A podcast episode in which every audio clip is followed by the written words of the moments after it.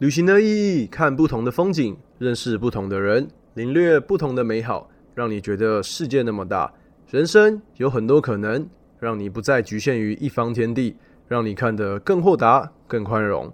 欢迎收听《荣荣历险记》的 Podcast。大家好，我是 Ben。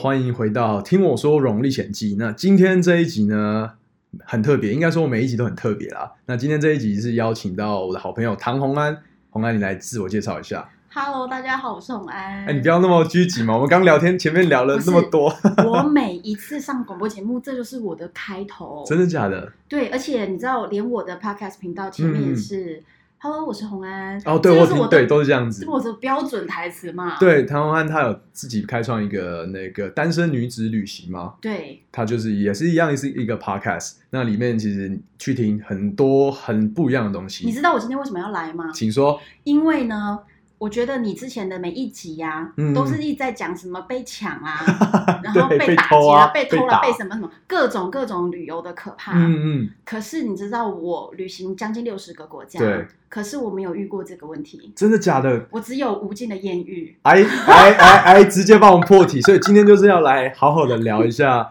红安在世界各国的那个艳遇。但是我必须要帮大家问一个问题，因为很多人问我说，嗯，女生的背包客是不是在旅行当中其实会很拘谨，会有很多问题发生？我认为，嗯嗯，女生的背包客，特别是只有一个人的女生的对。背包客，占尽了所有旅行的便宜。哎，真的假的？哎有听到哈，这是完全不一样的观点哦。因为很多人都说啊，很危险啊，你一定会被骚扰啊，或是会被骗啊，甚至被绑架什么的。怎样算骚扰？你说在，你知道有人问我说古巴安不安全，我就说嗯古巴超安全。如果你觉得路上帅哥跟你 say hi，你都觉得是危险，那才会危险。哎，对，很多人问我说，古巴是不是一个很危险的地方？我不懂哎，我不懂他们为什么会有这种想法。但是因为就是那个那是一个社会主义国家、啊，但是他们的法律其实还蛮严谨的，对对，就跟我们完全想的是不太一样的。对，非常安全。而且我后来就在古巴交了一个男友。哎，好，那我们就直接切入，来来来，直接讲聊那个古巴的男友，为什么？等下为什么会跑去古巴？我其实哦，嗯非常喜欢的旅行国度是属于那种一秒可以穿越到上个世纪的那种。，OK，嗯哼，所以我最喜欢的国度排名的前几名，比如说古巴一定是其中一个，嗯然后再来是，俄罗斯，俄罗斯、然后再来呃摩洛哥，摩洛哥，我喜欢类似这样的地方对啊。所以这三个地方都有艳遇。嗯、对啊啊，对啊，犹豫了一下，前面顿蹬了一下，那就代表是有。那我们先从古巴开始讲好了，因为我也去过古巴嘛，嗯，因为我那时候只去了十三天，你你的你自己老实说，你觉得十三天够吗？完全不够。对嘛我光在那个那个在哈瓦那待个五六五五天，我都觉得不够，因为他在每一个老城，不管哪一个区域，他每转角，你每一天去的感觉都不太一样。对，这这是一个最特别的地方。我在哈瓦那每天进进出出到，我都已经跟在那边 long stay 的各种人嗯和街角的各种人成为了好像邻居一般，所以每天都会有不同的人跟我说早安、午安、晚安这样。但是就是真的是你必须要在那个时间，那个那个时间点挤出，呃，应该说那个天数挤出那么多时间，然后就只有十三天。所以那时候是带我女朋友 Emily 一起去。我跟你说，Emily 一开始也是很害怕，因为她觉得那边就是旧旧脏脏的，因为就是没有那么现代嘛。当时属于那种 city girl。Emily 有没有说那里很臭？他一开始有，他一开始还蛮蛮反感的。他说为什么我们要来这里？老这么热，因为我们是五月的时候去。她很崩溃，他说哪里有冷气？而且我还有听说一个故事是，都已经渴的要死了，哎你死这个都不把那个 Check Vala 的那个钞票拿出来买饮料。对这个的话，我们我觉得我可以到时候请 M P 来重现这一段这段场景。这样就听到他一直在骂你。对，整段可能四十分钟都在骂我，但是他后来经过十三天以后，嗯我问他一个问题，真的那时候回到美国，我问他说，如果下次我再再带你来古巴，你愿意来吗？他说他愿意。我跟你讲，古巴真的很迷人。我第一次去的时候，在我去十天，第一次，然后自己去吗？我自己一个人而且我那个时候其实是中南美两个月的旅行，所以我在中间拉了十天过去。嗯那我当时有先问过去过的人，他们建议我说：“哎呀，十天就差不多了，因为除了哈瓦那，其他地方都是乡下。”嗯就在讲完这句话之后，我到了那边，我就觉得我问错人了。希望你知道你错了，哎就是对，我们的好朋友有一个叫易凡的，他好像也是觉得就是十天在古巴就够了。我们现在都知道以后不要问他。对他觉 觉得他不能不能问他，因为他去过太多国家，他可能都是呃用一个大数据的方式去看这个国家。可是我觉得古巴你不能用一个大数据的方式，你必须要把它单独拉出来讲。对，那你去了哈瓦嗯那以外，你还去哪边？就是去那个 Santa Clara，就是切格瓦拉的城市，哦然后还有那个千里达，哦，对，算是几个比较大的点啊。其实你十三天有去到这三个点，我觉得真的很不错，哦因为真的吗？对，因为我那个时候第一次去只有十天，而且我七天待在哈瓦那，然后哇终于到我决定哈瓦那好像真的已经连路上都有熟人的时候，我是不是该去别的地方？嗯呃旅馆的老板就说：“你只剩下三天，你到底要我建议你去哪？”嗯哼所以他建议我去一个地方叫巴拉德罗，巴拉德罗，对，它距离古巴的巴士车程大概是两小时，然后是一个非常漂亮的海滩。哦，它是往海边走，对，嗯对，所以其实是很近，然后非常观光。嗯嗯。那结果我就是在那边遇到了 Kenny，Kenny 是吧？Kenny 他是古巴人，对，古巴当地他是 local 的。而且他就哦住在 Valadelo，OK 然后他是一个那种呃，就是沙滩男孩，嗯嗯嗯。然后我在海上跟他相遇的。对啊，你要我们必须要细细来谈这个艳遇的过程。但那我们必须呃，在开始之前呢，我们来科普一下古巴好了。我觉得古巴它就是一个在加勒比海一个地区嘛，它狭长型的，所以像如果哈瓦那的话，应该打开地图就是它可能在西北角，算属于比较上面一点的地方。那它就是属呃，在一个有点保持在一九六零年代那种旧旧的氛围，就喜欢那种 old school 的感觉，一定要去。对，所以那时候到那个海滩之后，你是参加一个活动吗？没有没有，我是自己搭了当地的巴士跑到海滩去，嗯然后到了海滩，呃，哈瓦那那边的民宿老板呢，就帮我在那边也弄了一个民宿，是不是住在当地人家里面？哦，讲到这个呢，我觉得最酷就是你在订房间，如果你要去古巴订房间，是不是有一套学问？对，算是吧，对不对？我跟你讲，它它其实各种神秘哎、对啊，这就是这真的是很奇妙。因为其实我在出发前，我把红安的那个他，因为他要写部落格嘛，然后写的古巴其实写的非常清楚，我看了很多遍。因为古巴没有我网络不太不太好找，所以我都截图放到我手机里面。哦，因为就是要科普，因为还要给 Emily 看，我阅读完以后再传给 Emily，所以其实基本上如果之后想要去古巴，可以去看红安的那个部落格，他写的很详细，不管是换钱呐、然后网络啊，甚至是住宿都有写。对，他所以住宿就是一个非常奇妙的一个在 Booking 上面，你基本是订不到房，对，完全找不到。对，然后再来是由于他们上网非常的不方便，嗯所以你不管怎么样联系呢，就很难联系到。那当时因为其实古巴变变太快速了，哦，真真的，对，那当时我去的时候是二零一八年，当时的状况是，呃，Airbnb 是一个很好的选择，嗯。对，所以我后来是都用 Airbnb 哦，上对我面订到，那个那个时候看了以后，就是全部都在上面。而且再来是还有很多是你靠当地人帮你找，他就帮你找到，所以会突然发现非常多 神秘的，对，好几百年的那种古嗯古老房子，然后非常嗯漂亮，这样。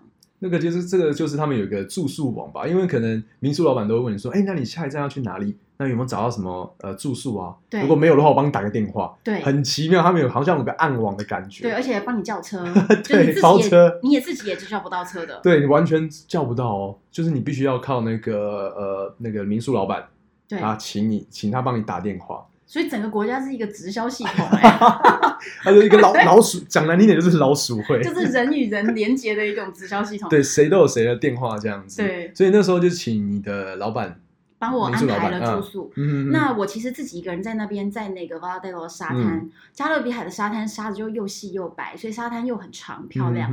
可是你知道，一个人在那里的时候的感觉就是，空虚，就是有点怪怪的。对为什么只有我一个对，人？全部都是情侣啊，对，。然后你就嗯觉得这么美的地方，为什么一个人？为什么一个人？嗯就是这种心情。啊，可能 Kenny 然后听到这个嘛，后来我就想说，我只是我只有两天嘛，所以我隔天我一定要搭帆船，嗯因为我在沙滩上有看见帆船，嗯我就想我一定要去搭。那我搭帆船的时候，人家就告诉我说：“你想要拍照吗？”然后我说什么拍照啊？他就嗯给我看了，就是他们的 sample 是那种帮你在海里面跟热带哦鱼拍照。哦，你搭帆船去浮潜嗯，那在浮潜点他就会有摄影师在那边。我就说那摄影师在哪？他说在海中间啊。好，我说摄影师在海中间，他就说对对，你看远远那边是一个小帆船，他在那边。嗯嗯，我就说啊哦，就听起来觉得很怪异。对，然后后来我这艘船出去的时候也没有别人，所以就是我的、我的驾驶加上我，然后就、包船呢，对我们到那边的时候呢，刚好跟对方回来的那一艘帆船擦身而过。嗯这时候两个船就放慢了速度，我的驾驶就朝那艘船喊了一下，嗯，就有一个原本背对着我坐的男子就转头说哦，然后他就跳下水，然后就游过来，就这样子对，他就游过来。，OK，在游过来的时候，我刚好那时候正在自拍，所以我嗯。手上相机我就转决定转过来对着他，嗯。所以我就拍到他从海里面这样缓缓的游过来，然后戴着面镜，然后我就跟他说嗨，然后他就把面镜拿起来，然后就说欧就中啦，然后我就想哇，乔治克隆的眼睛哦，哎、哎，这好像前面好像就是在一个电影的一个脚本，你知道吗？就是分镜图这样子，我真的一幕一幕一幕的我那，觉得说，我天哪，我是活在，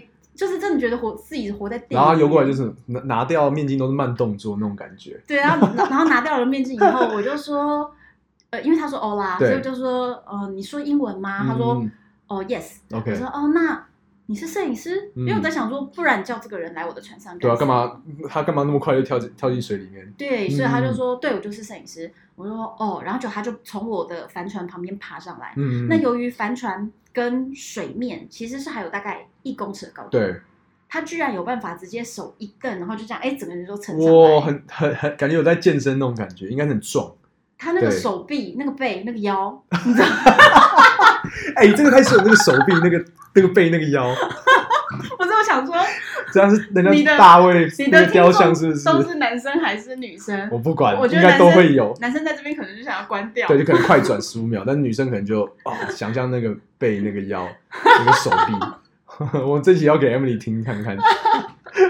所以就是这就是你们在海上的第一次邂逅对，哦，好哎、很梦幻呢，在古巴的一个算是，我记得那边好像是全世界十大美丽的海滩之一。对，没错。啊，那就是那个对，对，所以你就在那边遇到了一个 Kenny，一个对古巴人，而且他接下来就是在海底，他就问我说：“你要拍照吗？”我说：“我要啊。嗯当然要啊然后接着，你知道好便宜耶，只要十 cook，就是大概10块块美金左右。差不多。嗯嗯嗯然后，然后他还说，我傍晚的时候会把照片拿过去，然后用那个 iPad show 给你看。如果你觉得照片不满意，那你就不用付钱了。哦，我就在想说，怎么好意思？怎么这么难赚呢？对啊，这么怎么好意思？所以我就，我当时其实第一秒钟，我心里就在想，只要有一张我喜欢的，我一定会付钱。OK，对我心里就是这么想。因为他们也蛮辛苦的。对，我觉得他们很辛苦。嗯，就后来我们在水里面拍照的过程，他就是还会帮你把面镜拿下来，帮你擦呃除雾，哦帮你带回去，太棒了吧？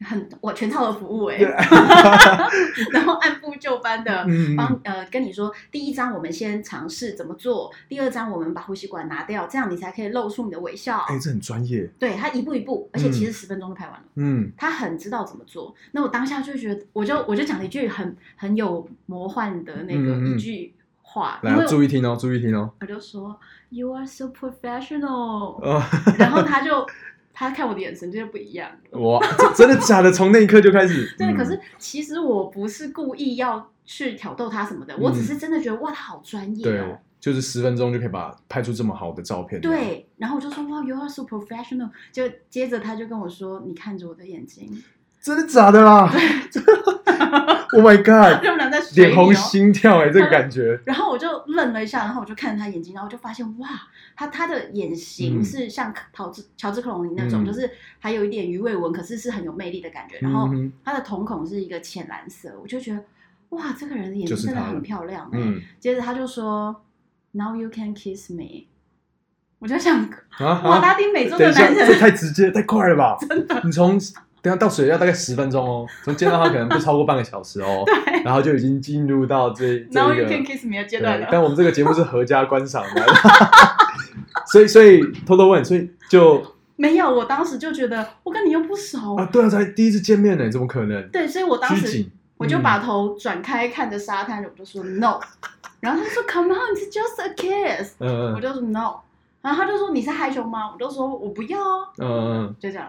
他说那我那我们来潜水，我再带你潜下去。嗯结果在往下潜的时候，我觉得他想要在水里亲我，我就瞬间就浮出水面。他就说你到底要干嘛？哦这个他都觉得这个这个亚洲女生应该很奇怪。对，他就觉得你干嘛这样他？说因为我们拉丁可能那边你就是这么热情。我跟你说，其实在我去巴拉德罗的前一天，对我在那个那个滨海大道、嗯最美的啊，就是那个演《亡命关头》那个，对，嗯我在那个滨海大道看夕阳的时候，有遇到另外一个男生跟我搭讪，他就嗯跟我聊天。那他英文比较好，所以我想要跟他聊一聊说古巴人到底喜不喜欢卡斯楚，到底喜不喜欢嗯，就聊一些比较文化深的。对，我想聊比较深的。就他跟我聊一聊之后，我们话聊完了，接着往下聊，他就说：“嗯，那你跟古巴人做爱了吗？”我就哈哈，哈，前面在聊卡斯楚跟切格瓦拉，然后后面直接这样讲。对，What the fuck？我就觉得哇，拉丁美洲的男人都太这样子，直接了吧？他们没有在跟你开场白的，嗯，他们每个人都是切入重点。就是哦，后我可能时间很短，然我就，想对，然后我就想了一下，我就说呃，如果你要这么问的话，就是 not yet。嗯，我就说就是就是还没，他就说，然后因为我就有点尴尬，我说呃，对啊，就是瞬间尴尬了起来不。好意思回答这种嗯问题，因为其实而我有没有，我干嘛跟你交代、对啊，你又是你就是一个 nobody 啊。对，嗯结果他就说。哦，不要这样子，干嘛要尴尬呢？You know, sex is so healthy。他就跟我讲说，好像一副就是说 理所性当然呐、对，性就是一个如此健康，性。对，所以嗯就跟喝水一样，没事多喝水。哦，对他们就是真的是这样想。他们真的这样，所以我就，所以我那个时候就是前面就已经知道他们的人都是这样子的，嗯，就没有没有任何开场白会直接切重点的。所以后来 Kenny 这样的时候，我也不是太意外，但是我就说了 no。然后他后来就跟我说，他晚上要约我见面。嗯嗯，要给你看照片。他前面先说，他说我晚我傍晚去找你，我说 no。他说我傍我傍晚一定要去找你，我说 no。他就说那我怎么给你看照片？我说哦对对对，照片。然 后都醉了，我就说、嗯好，那照片 yes。然后接着晚上来给我说，他才在约我说，那我们晚上去逛沙滩。嗯，这样子。晚上我们在沙滩上漫步的时候，他就问我说：“这是你第一次深夜里逛沙滩吗？”因为旁边就是那种海浪拍打声。嗯嗯嗯，那其实古巴的沙滩并没有那么观光化，所以根本没有任何的灯。所以老实说，就是一片漆黑，你啥都看不见。嗯那只有听到那个海浪拍打声。接下来他就，我就说：“嗯，对，第一次。”他就说：“那你现在可以亲我了吗？” 到底是到底是要怎样？到底没有亲会怎么样？他到底是多么的执着？可是我后来就觉得说，嗯，可以。好好吧，就是四下无人。其实我呃中午的时候跟他告别，就是嗯拍完照以后，我其实整个下午就在思考这件事情，哦，真的就是有点在那个思绪很乱那种感觉。因为我当下已经非常明确的知道他晚上一定会约我，嗯就是我当下已经有觉迹可循。对，嗯所以我就想说，他约我到底要不要去啊？那想来想去，想说，嗯。确认一下自己是不是单身，对，对，自己单是单身，那好，就就那无后顾之忧。对，所以他晚上问我愿不愿意亲他的时候，嗯我才亲他的。那后来我们就是也有聊了很多文化啊那些东西，所以后来他就跟我说，他希望可以继续跟我保持联络。哦，哎，对啊，你那个时候也算是旅程的中间，中间。嗯 OK，那后来我隔天马上就飞走了，飞到哥伦比亚，飞到南美，嗯嗯嗯嗯，然后到秘鲁，到玻利维亚。对。那你们之后就没有联系了吗？这中间他每天传讯息给我，哇，很不容易耶，你知道对啊，哎，古巴？在古巴，我必须要说，这个古巴的网络哈，是你必须要找一个空旷的公园，对，然后就是它的去热点。对，就是热点，真的是你站你去找，如果很多人站在那边靠在墙上划手机，那边就是有网络的，所以不是说你不像我们现在吃到饱，所以就是必须要找一个，可能真的要用网络，你真的要走一小段，然后还要去买那个网卡这样子，，对一个小时就要一美金。对，其实很贵，可是要给大家参考值哦，就是古巴是一个就是共产国家，所以大家都是领国家的薪水。，嗯对，那他们的医生和他们的总统一个月的月薪是多少？三十美金。三十美金哦，就是九百块台币，然后你要你要想哦，然后一个小时就是一块美金的网络费，你就知道那个物价的等于是他们的日薪哎，哦，真的是很很很很珍贵，对，所以他还愿意每天这样子。对，跟你保持联系。所以我后来就放弃了复活街道，哦 等一下等一下哦，你放弃了复活街道，对，然然后后就飞回古巴去，哇，然后就改了不知道多少张机票。哎，那个真的，你那时候机票都已经买了，复活街道机票买了，对对对，机票还没买，但是我行程本来就是要往那边边走，对就后来就改改改，全部飞回古巴去，然后最后从古巴再回到回亚洲。这是为爱走天涯。可是我跟你讲一个超傻眼的事，来，请说。我回到古巴就是辛辛苦苦好不容易回去了，嗯然后见到他的时候，他就因为他帮我订的民宿就在他家旁边，他冲过来看我，然后一看到我，然后我们俩就很开心嘛，就对一阵热吻嘛。嗯，接着他说有件事情我必须要告诉你，很严肃。我两个小孩十岁了，不是，他说今天是古巴的父亲节，所以我说你要陪你爸，你不能陪我呀。他说不是，我要陪我女儿。被你说中，被我说中，哎、这个是八点档的那个剧情哎，所以当当然我们不要回到那个当下时空，所以你当下一听到说我就被雷劈到。陪我的女儿这几个字，你被雷劈到了，对，我就想啊，他就说，呃，我跟我前妻已经离婚了，但是我女儿现在三岁，那今天是嗯父亲节，我女我前妻特别把我女儿带回来陪我，嗯所以他就是这个时间一定要留给他的小孩。我就说，那我什么时候才有看到你？他说六点以后，I'm yours。哇！但是你那时候还是就是整个是傻在那边呢，对我整个非常的傻眼我。的天呐，这个真的是霸凌党剧情哎，为爱走天涯，然后发现他小孩三岁，对，这 这个剧情真的是蛮精彩的。对我而且当下你真的觉得 哎你当下是跟什么？你当下是没办法反应的，就哦哦哦，你也不能说 no 啊，对他你只能说哦哦，但是他有想要蛮照顾我的情绪，他还说：“现在你觉得你你比较能够接受了吗？”我就说：“嗯嗯难道我能说我能说我能说什么？What can I say？对，这真的是哦，那个当下情绪哦，真的傻眼。对啊，对，但是后来其实我觉得他有小孩并不是一个问题啊，嗯，因为真正导致我们后来没有办法继续交往，其实都还是一个大环境问题，不是因为小孩啊。哦，怎么说？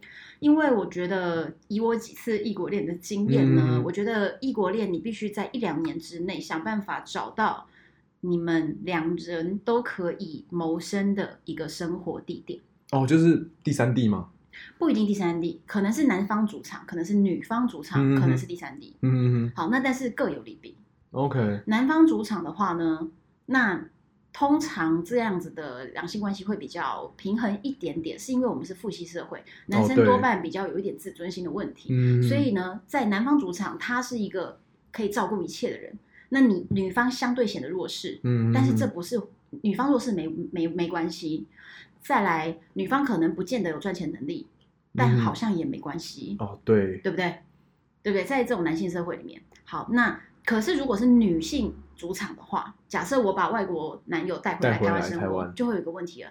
可能我什么都会，而他什么都不会，他会油然而生一种自己变成一个废物，对，对自卑感，自己吃软自卑感饭，对，这种就会那就变成很多事情加入了这样的情绪，你不能好好的沟通了，因为变嗯成我如果你提的任何意见我否决了，哦，他可能会觉得说哦我都什么都没有，你连意见都不，我没赚钱，我的这样子，对我没赚钱，你就不理我了，哦嗯啊，你就不听我的了，我说话嗯都没有分量了，对，嗯所以就会有这种关系上的纠结。那如果是要找第三地的话呢，又要看两边有没有办法。有没有办法找到新工作，然后生活下去这样？对对对，所以大概是就是这个问题。所以简而言之，所有异国恋最后无疾而终，多半就是脱不了我说的这个问题。所以你那次回去就是也是跟他相处了几天，呃，回去又相处了一礼拜，然后嗯后来呢，我在那一年之中又再回去了两次，每次一个月。所以你是二零那时候二零一八，对，哦，你一个零二零一八有在三分之一的时间都在那里耶，真的，而且一回去就是一个月，对因为签证好像最长就是一个月嘛，对就是那个小小卡片这样子，对，就是达到他的最后一秒钟我才嗯，离开。嗯嗯嗯然后都待在那个海滩那边吗？还是呃都有？其。其中一次我跟他一起租车，然嗯后玩了一大圈，十几天。可是你知道，在古巴谈恋爱特别的痛苦是，我们通常你在国外交一个男朋友，你可以去住他家吧，嗯，那他有，车，你可以坐他的这很车吧，基本啊。对。但在古巴都不可以，哈，为什么不行？因为呢，古巴政府规定，如果你的车子是私家车，没有嗯营业牌照的话，嗯，你不可以在外国人，哈，不管这个外国人是你的谁，都不我可以。我完全不知道有这个，除非除非这个人是你的老婆，就除非你们一定要有那个证书系。那个法律的那个责任在。那他的房子如果不是一个营业牌照的民宿的话呢，也不可以给外国人住，哦，这么这么这么严重哦，这么严重。而且重点是，你觉得，你觉得应该不会，被抓吧？不会被抓，对不对啊，应该没有人看到吧？都会被告密。我这么，我我觉得这个就是社会主义国家的一个对特色感觉吧，嗯，特色我。跟你讲一个真的被告密的事情，而且我从来没有对外讲过这段故事。好，来来来，来非常珍贵要在这边告诉你。来来，就是呢，Kenny 当时就告诉过我说，他在遇到我之前经历了大概八个月非常辛苦的日子，嗯。因为呢，他原本有一天去送光碟片要给一个客人的时候，就在他那个客人的饭店的大厅，那那客人就很想要多聊一点关于卡斯楚啦、嗯 Che Guevara 啦，就是大家都想问，嗯结果他就讲了，他就说，呃，当年其实他们在搞革命的时候呢，嗯并不是百分百的古巴人都支持革命的啊。嗯，嗯那所以不支持的人，你知道他们是怎么做的吗？不知道，我们其实真的都不知道。对我们完全找不到这个这个资讯。对找不到资料真的哦网络上也不太有资料。嗯其实他们当时是有集中营的，真假的，在古巴有真的。后来我查了非常多西班牙文资料，我才查到真的有集中营。所以其实当年他们也是用集中营的方式在对那种不支持革命的人，因为嗯有很多高拐的人。既得利益者，他当然不支持革命啊。嗯，对，所以以这些人就被关到集中营。哦所以其实集中与屠杀在古巴是有发生的哦。只是大家没有去看那那一面向的东西对西，。那因为其实这个年代并没有很久远，嗯，所以其实当年的受害者很多都还活着呀。所以这件事情在古巴嗯是老一辈的人都知道。对，所以，Kenny 知道，他就讲出来了。然后隔天他去上班的时候，嗯他老板就说：“Kenny，你今天不用上班了，啊，然后你就被被开除了。”啊，直接这样子，对，他就被开除。啊他就说为什么？他说你自己想想看，你昨天讲过什么话？然后他就说哎呦，怎么会这样？，对，然后他就想一想，发现起鸡皮疙瘩的感觉。他在其实饭店大厅，你怎么知道坐在你身后或隔壁桌，或者是送来一个一杯水的 waiter，你怎么知道他们没有告密呢？嗯你怎么知道他们听见了什么段落呢？嗯对，所以连古巴你坐上他的车，或者是进到他家住，邻居都会告密我说不要不要乱乱讲话，这是真的。对，因为我们都只从可能我的我的影片或是文章当中看到，哎，古巴它其实就是哎观光客很多，然后越来越开放，光鲜亮丽。但其实我们没有看到它另外一面，对，而且你在新闻报道绝对不会报，对因为因为离我们太远了。对那就是旅游，你也不会基本上，可能也不会聊到那么深。但是今天大家听到这段故事，我觉得赚到了，就你知道原来古巴是这样子的。而且你知道，我那个时候常常在古巴的沙滩上面等着 Kenny 下班嘛，嗯，然后每天都会有一些古巴男人就会跟你搭讪、啊，对啊对啊然后比如说看夕阳的时候，Kenny 都还没下班，我就在那看夕阳，然后就有邻居会约说。明天我们七点这个时间也一起在这边，我们就可以一起看夕阳。而且古巴人很浪漫哦，会在一边看夕阳，下半身泡在海水里，然后上手上拿着啤酒啊，就是就很 chill 的感觉。对，非常 chill 的一群人。嗯然后就我就跟邻居又约了要看夕阳什么的。然后等我晚上 Kenny 来的时候，就说你跟谁约了明天看夕阳？嗯，真的是全民眼线，哎，对啊，就是真的是一传十，十传百。哎 真的啊。对，所以古巴这个地方就是这回事。嗯所以我跟他去旅行那十天十几天吧，就花了十几万台币。哦，这么贵？为什么？因为租车一天就要台呃一百二十美金。那我记得你那个时候是有升等，还是在租车遇到什么问题啊？呃，没有没有，租车就是嗯 Kenny 一直叫我提前租，然后我就一直觉得不可能吧，总能跟朋友借车吧，怎样吧？对啊，对啊我就一直拖拖拖拖到当下租就是这么贵了。如果提前租，可能可以是九十五就或是一点点美金这样子。对，可是老实说，你知道全世界，我全世界到处去租车，一天一百美金就等于三千块台币，这个是非常贵的。真的很贵，贵到翻掉哎、平呃，世界的均价大概会是在一半。一半大概五一千五台币，对就可能跟台湾差不多。对，嗯，应该是这样。对，这个结果市场价。而且如果你租的越长，应该是更便宜的。对啊，它就有一定会有什么八折、九折 discount 那个。对，就是在古巴居然一完全没有天要一百二十美金，然后我又租了十几天，十那二天。车子是那种老爷车吗？不是是大陆车？大陆车。新车。哦，OK，那还对还还蛮还还行。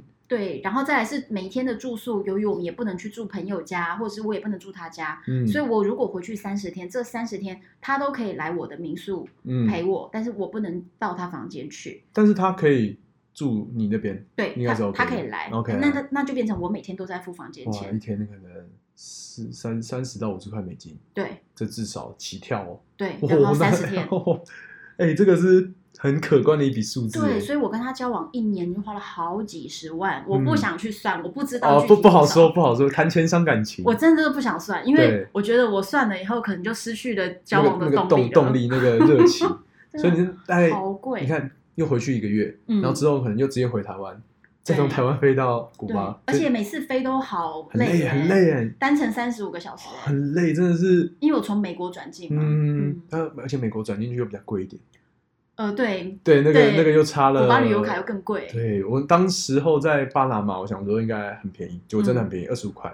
对，结果呢，他他说你要从哪边出发？从巴拿马，我说没有，我要从美国。他说哦不行，那我这边不能卖你，因为那个卡片其实有分颜色不一。样，因为我有从哥伦比亚进过，嗯然后我又有从美国进过，嗯，然后如果从加拿大进最棒，你知道为什么吗？为什么？因为呢，美国跟古巴他们两个算是那种旧情人翻脸，对不对？对，因为他们以前关系非常一九六零年代之前很好。对，因为呃，美国本来想把古巴打造为加勒比海上的拉斯维加斯，对，对，所以你才会看到六六零年代以前那么奢华的、那么巨型的那些建筑物。嗯，那后来呢，他们两个就是夫妻决裂了嘛。对，啊，因为一边决定要共产主义，所以两边就夫妻决裂。嗯那美国跟加拿大又是一种很奇妙的情敌关系，所以加对加拿大来说呢，敌人的敌人就是我们的朋友，对所以他跟古巴的关系特别好。所以如果你嗯从加拿大买机票飞进古巴的话呢，机票内含古巴旅游卡，哇塞，你等于省下从美国过去七十五块美金省两千两三千块。对，哎，大家有听到哈？之后等疫情结束可以从加拿大飞。对，哎，这个还不错哎这个，不错，对，这个这个可以。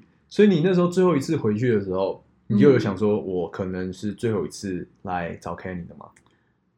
我当时其实还是有在顺便玩一下周边的周边的地方，因为其嗯实我不想把自己变成一个像怨妇一样，每天都在那边等他。我懂，我懂。他不可能每天陪我啊，因为他还是要上班，他自己的工作他要缴房租，要缴房贷等等等，嗯，所以我每天就是一直等待他，等待他，要等待他。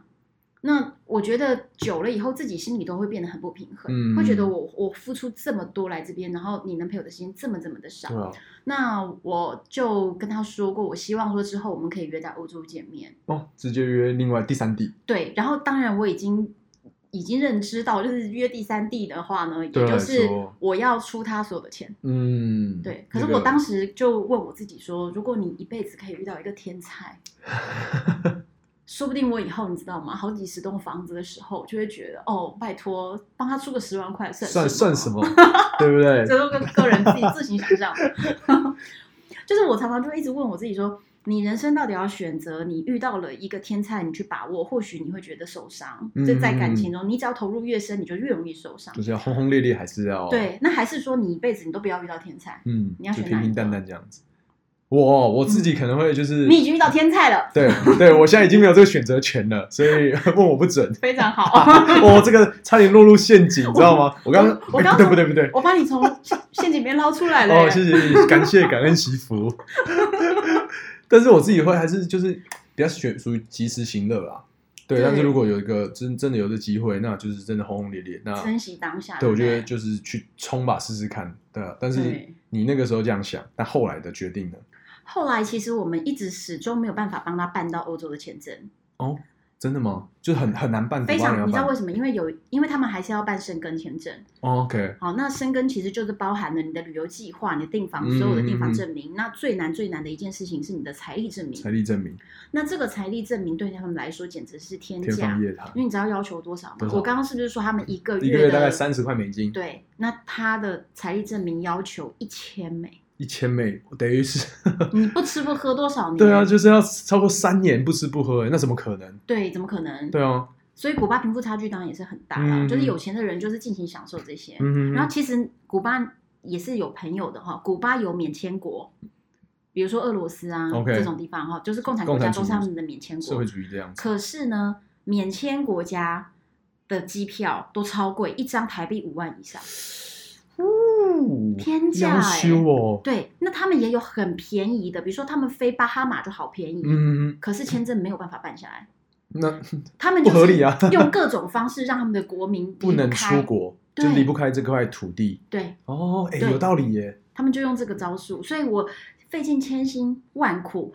拖了一个是我的赖群组上，我的赖的中南美讨论群组里面、一个我根本就是素昧平生的网友，他对。说他要去 Valadello，嗯嗯我就亲自在台北跑去找他，把一千欧元现金拿给他，因为我们台湾的银行还不能转到古巴去，嗯嗯，所以要真拿现金。对拿现金，哇。然后他就帮我把这一个现金带到 Valadello，然后我跟嗯 Kenny 说你去哪一个饭店找他拿，对，然后让他有这个钱放在银行里面，才办有一个证明办起来了这个签证。哦，所以还最后还是有把那个欧洲生根签办好。办好了，对结果你知道吗？就在办好的那几天哦，对但，是，人生就是一个但对，是，真的是一个但是。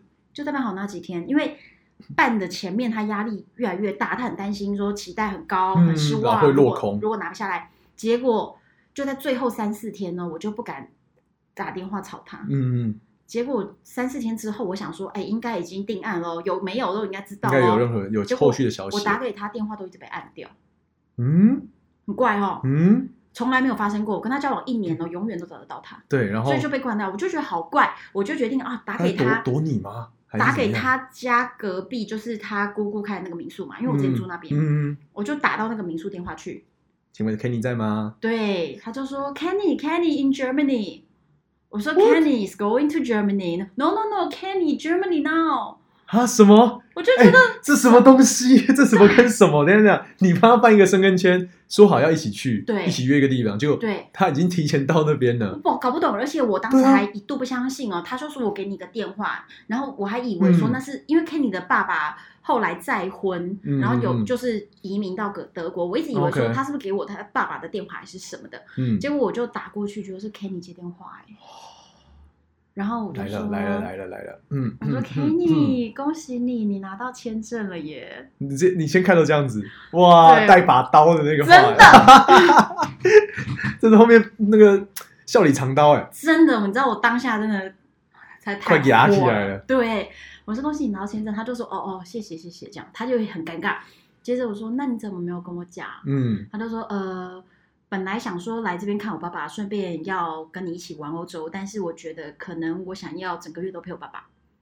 哦好，这样我听起来那个弦外之音听懂了，我就说那所以你还有要跟我见面吗？嗯他说 In Cuba, yes。哦如果回去古巴见，那 OK，但是这次欧洲没有要见。啊，我就说，所以如果你把一整个月的假期都用在这里，那我们回到古巴，请问你还有时间排假吗？嗯他说，嗯，no 得看情况。这样子，对，他说 depends。哇，这个这个跟乔治克古巴乔治克隆尼的原来是的那个剧剧情原来是什么跟什么？悲剧哎，然后我就说，Penny，你可不可以呃明白的告诉我到底发生什么事情？对，因为突然变我已？经回去那么多次了。那如果我要再回去，我就只是为了你。但是如果你没有时间陪我的话，那我不知道我会去的意义在哪里。嗯嗯嗯，他说我现在忙着出门，我等一下传一个讯息跟你讲好不好？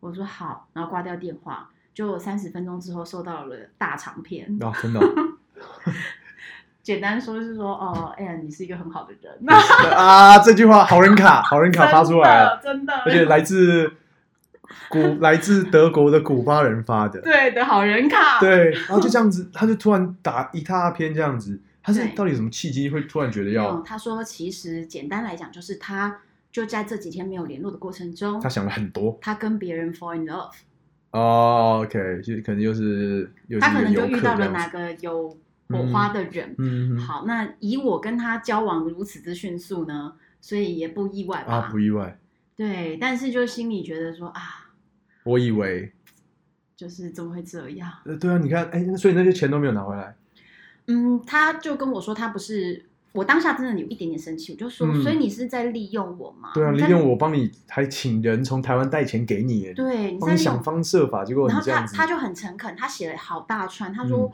我真的不是要利用你，但是我不知道我要怎么解释，你愿意相信。嗯他说呃。这个钱呢，我也没有带出来，就是放在古巴银行里面。嗯那如果之后有机会，你的朋友有到这边的话，我请人家拖拖回去这样子。嗯，他说：“我真的没有要利用你的意思，只是刚好我就在这个 moment，我就是 fall in love with anyone。等一下这是渣男的起手式吗？嗯，我没有到觉得说他很渣，你知道为什对么吗？，为什么？因为我认为在相处的过程当中每个人都会变，嗯，我自己也会变，嗯所以他没有要劈腿的意思，他只是当下可能一直在想说这该怎么处理。嗯然后在我问他的时候，他可能纠结了半小时，他也决定就是照实话说。嗯，那我觉得虽然实话实说，，对，虽然会难过，但我可以接受。嗯，嗯所以这个就是一个不好不不不不完美的结局。可是后来我们都还是朋友，我们还一直在联系。哦，还是有联系，对，然后我后来嗯疫情开始了，我就有点担心他日子过得不太好，因为他是靠观光客生意的嘛。嗯，我就直接传讯息，中间我们都有联系啦。对，那他他就那一次我就跟他说，呃，我觉得我可能一两年内没有办法去古巴，所以那个钱你先拿去缴房贷吧。哦，就是先你把你先用，因为现在疫情的对关系。对我说之后如果我有要去的话再说，哼哼哼，这样，然后他就说你怎么对我那么好，你人太好了什么的，我就说没关系啊，就是你先用吧。所以你有问他说古巴的疫情怎么样吗？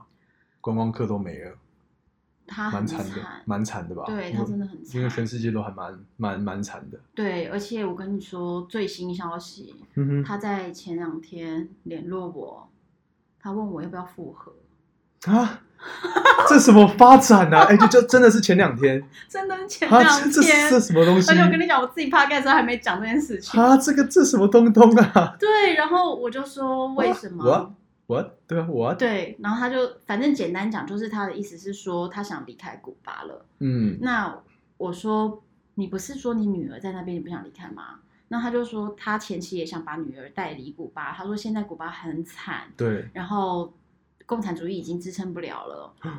哦，这么严重？对，他说其实大家就是民不聊生，所有人都在想各种方法要离开古巴。嗯那因为他们就整个国家太穷了，所以一遇到疫情根本就撑不下去。对啊对啊，而且又观光客又不进来，对，所以他们就决定，就是他想要离开古巴。那其实说穿了，他也是觉得说我们当时的感情和我对他蛮好的，嗯所以他觉得有没有可能说继续下去。跟我们跟我结婚的话，就可以取得一个国外身份。嗯。其实百分之九十九点九的古巴男女都在寻找这样的机会，OK，就是跟外国人结婚，然后拿到外国的。国籍，对，嗯对所以如果你觉得古巴的男生笑容真的不错的话，大家可以考虑一下。嗯也当算做个好事啦，对不对？帮帮助他们这样，就他们真的就是希望能够离开古巴这个地方。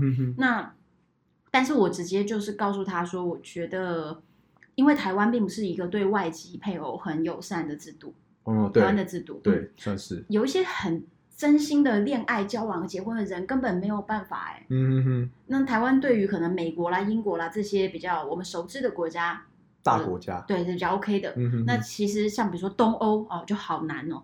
那更别说在一个古巴的另一半，我就跟他说，如果其实我了解你的状态，那但是如果是这样的目的的话，我可以告诉你，我其实以前没办法帮你。这样子，对，如果说今天我跟你我跟你办个结婚，我可以帮你弄出来，然后你日子会过比较好的话，我我帮你我也无所谓。嗯，可是关键在于台湾的这个身份是帮不了他的。哦，真的吗？真的是很难啊！台湾台湾很难把他弄到有台湾国籍。哦，所以他还不如去寻找一个欧美国、欧洲美国、欧洲、欧洲嗯，哦都会好很多。嗯哼哼，所以我就只能好好的跟他说：“Kenny，加油好吗 加加油好吗？？”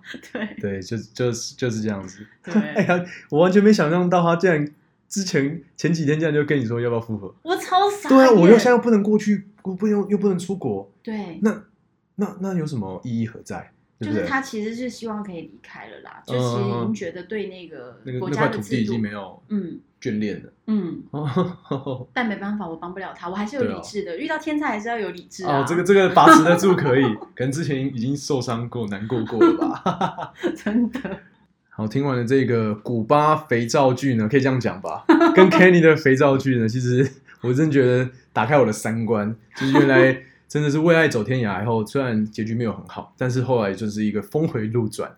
但 红安，我问你，你原本二零二零年的计划，该不会又是要回去古巴吧？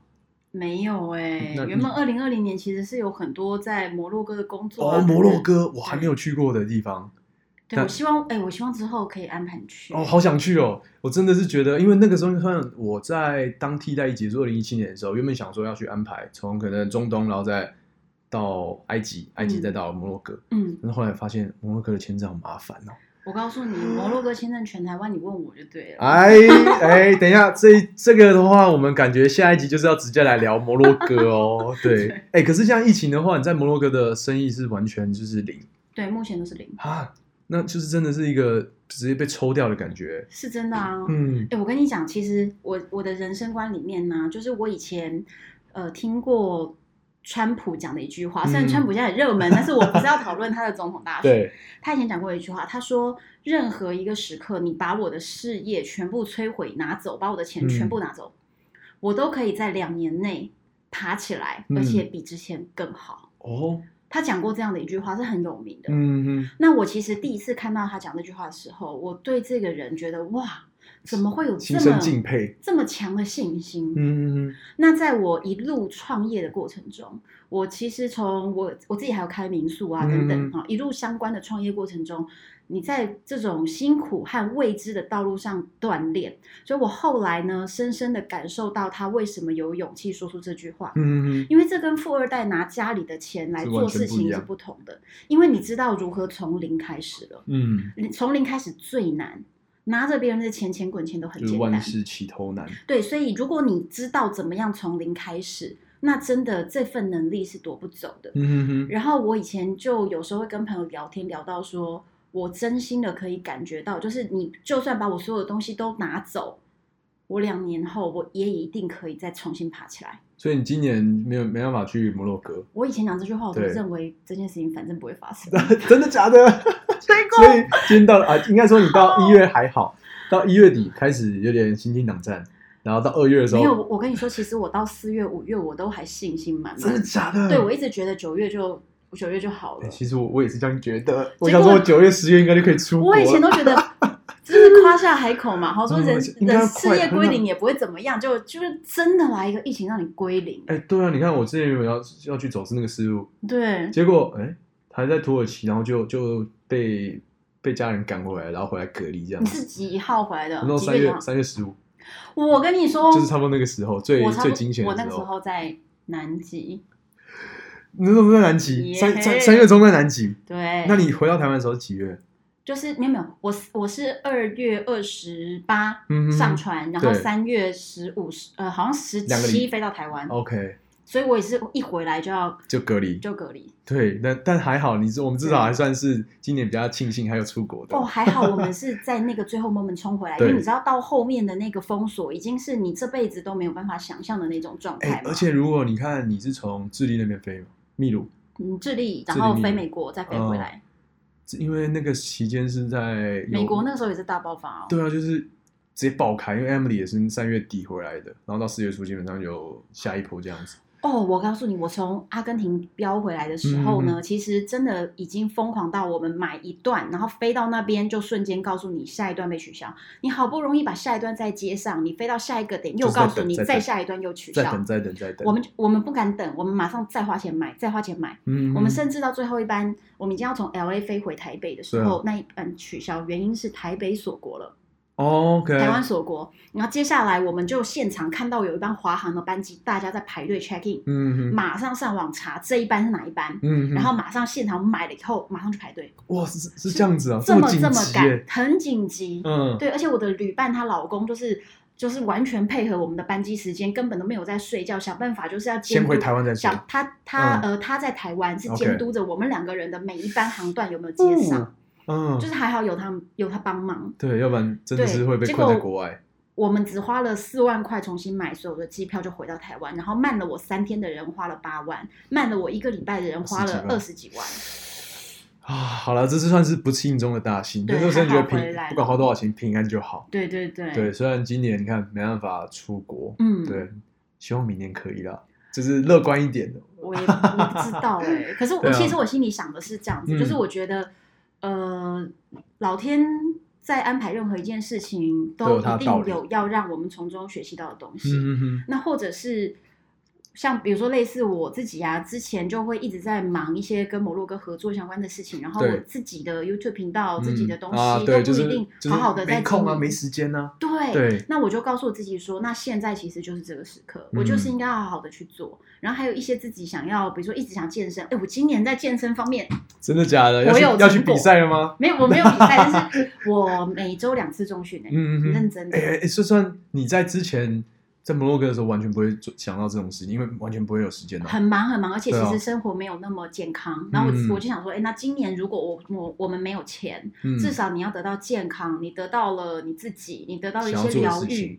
对对赚钱之余，还是有一些想要做的事情去完成。对，所以没有嗯钱我们就得到别的，嗯也不错。也不错啦，就是真的老天爷他有自己的安排。对，对，那我们这一集时间也差不多了，好，下一集我们就可以聊聊摩洛哥或是其他地方。好，那听我说《荣历险记》就到这边啦，谢谢红安，谢谢。好，拜拜。